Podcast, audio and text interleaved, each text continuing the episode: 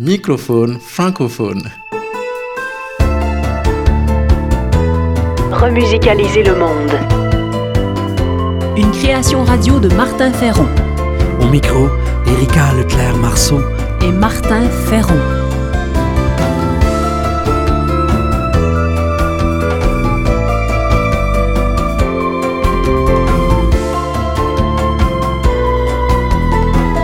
Le fil rouge de ce numéro, Floral Gratitude. Remusicaliser le monde. Création, Sens. travail social, intendance, nature. Par Martin Ferron.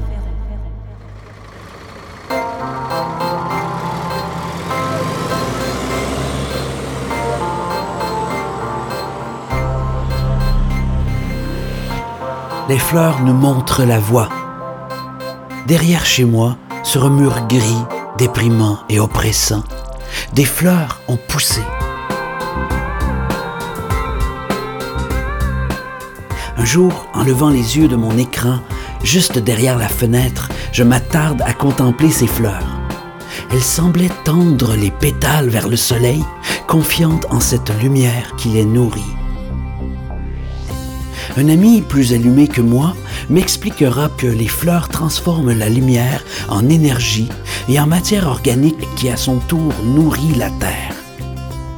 J'ai aussi appris que les fleurs transforment l'air pollué en oxygène essentiel à la vie.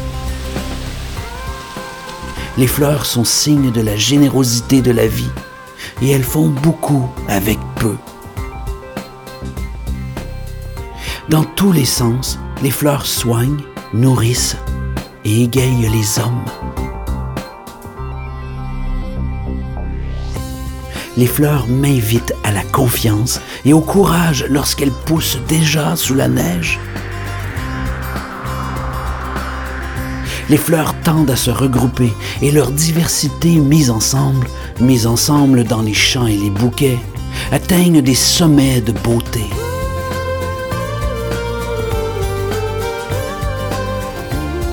Vraiment, les fleurs enseignent l'humanité.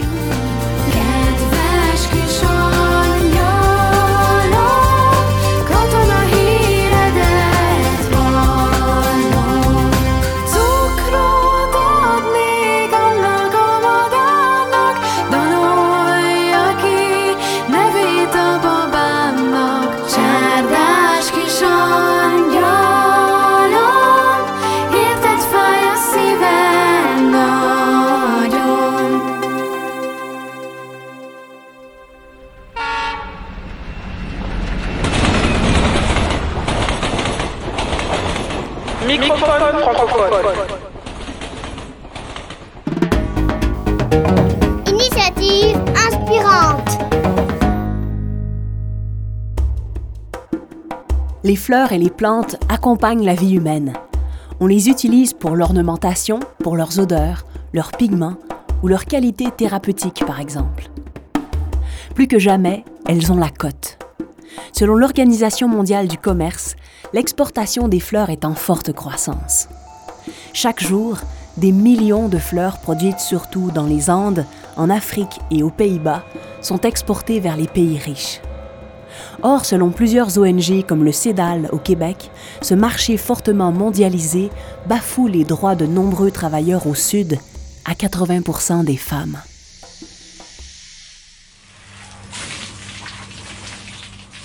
Il met aussi à rude épreuve l'environnement, requérant des quantités astronomiques d'eau et de pesticides, sans parler du transport par avion. La floriculture mondialisée profite surtout aux multinationales.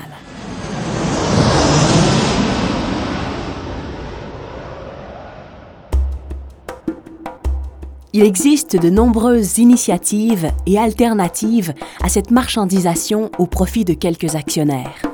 Par exemple, suite aux pressions et choix de certains consommateurs et du travail d'ONG, l'offre en fleurs biologiques et équitables progresse. Il reste cependant beaucoup à faire car le pourcentage des fleurs bio et équitables achetées se situe à moins de 10% du total.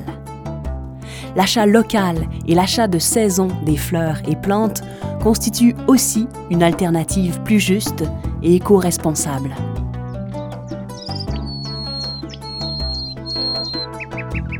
Une autre piste. En Suisse, des producteurs ont choisi de semer des fleurs sauvages dans leurs champs pour permettre l'autocueillette. Les bouquets sont payants en fonction des endroits. C'est parfois une simple table avec une boîte qui permet de laisser une contribution volontaire.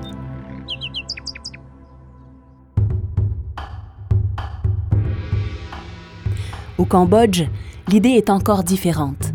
Dix villageois de l'ethnie Bunong de la région montagneuse de Mondulkiri, au nord-est du pays, ont décidé de se regrouper pour créer un jardin-forêt de plantes et fleurs médicinales. Le tourisme est en plein essor dans leur région. La nature encore sauvage et leur culture originale attirent de plus en plus de touristes.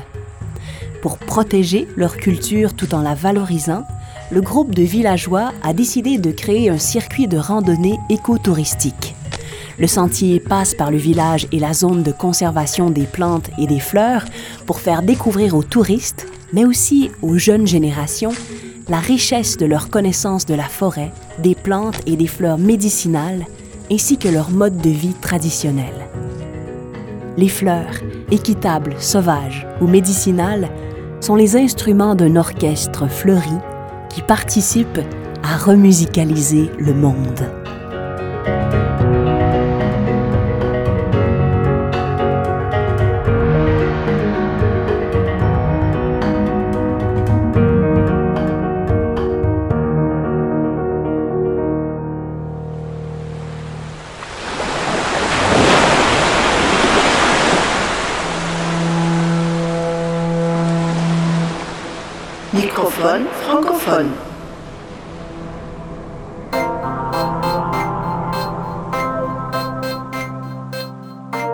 Nous vous amenons dans un champ d'Ukraine avec le groupe Hall de Viola, un nom de fleur qui se traduit en français par lunaire ou monnaie du pape.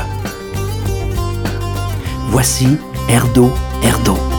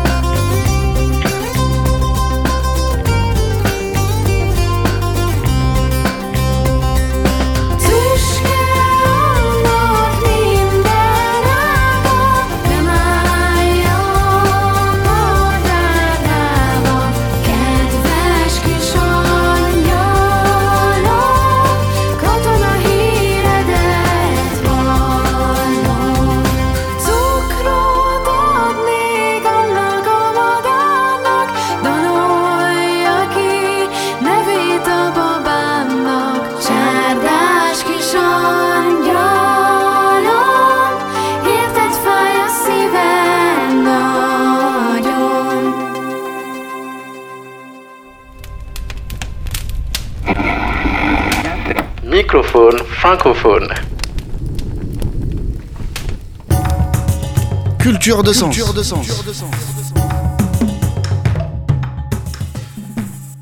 Voici un conte de Daniel Desjardins, La petite fleur.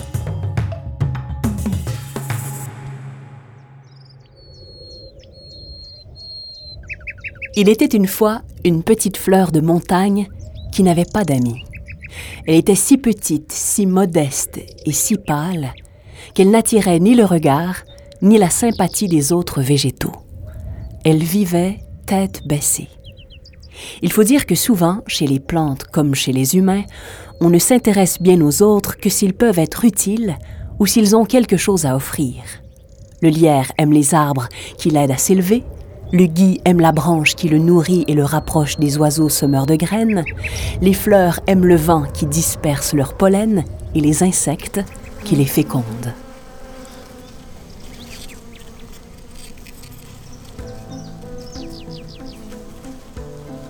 Mais notre petite fleur en peine d'amitié n'avait hélas rien à offrir. Elle enviait le parfum suave du lilas, l'élégance de la tulipe et de la rose, la vive couleur des jonquilles, l'aristocratie des orchidées. Les soucis l'accablaient, les pensées ne pensaient pas à elle, et contrairement à ceux de la reine Marguerite, ces si pauvres pétales ne plaisaient même pas aux amoureux à qui elle annonçait toujours le désamour. Il m'aime, il ne m'aime pas. Il m'aime, il ne m'aime pas. Il m'aime, il ne m'aime pas.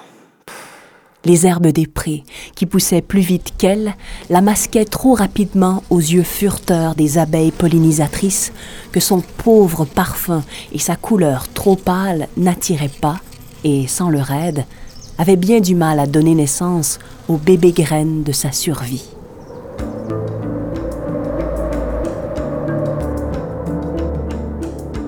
Aussi, année après année, pour tenter de devancer la pousse exubérante des herbes folles, elle avait pris l'habitude de se réveiller de plus en plus tôt, et même qu'un jour, elle décida aux grandes dames de la nature tout entière qui pensaient que cela ne se faisait pas, elle décida donc de pousser sous la neige.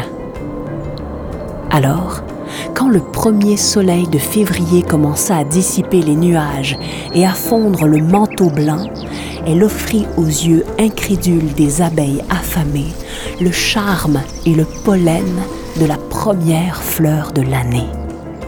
Les humains, étonnés de découvrir une fleur en carême et ravis de croire au printemps en hiver, s'intéressèrent enfin à elle et l'appelèrent Perce-Neige.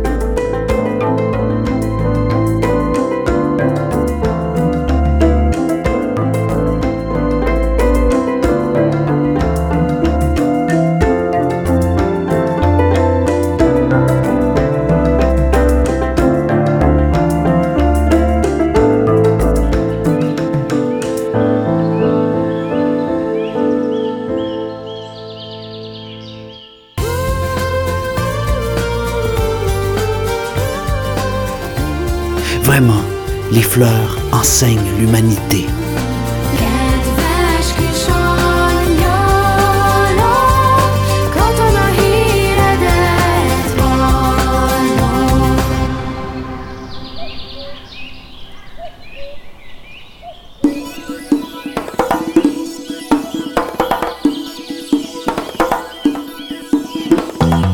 C'était Microphone francophone, une émission écrite, composée et créée par Martin Ferron.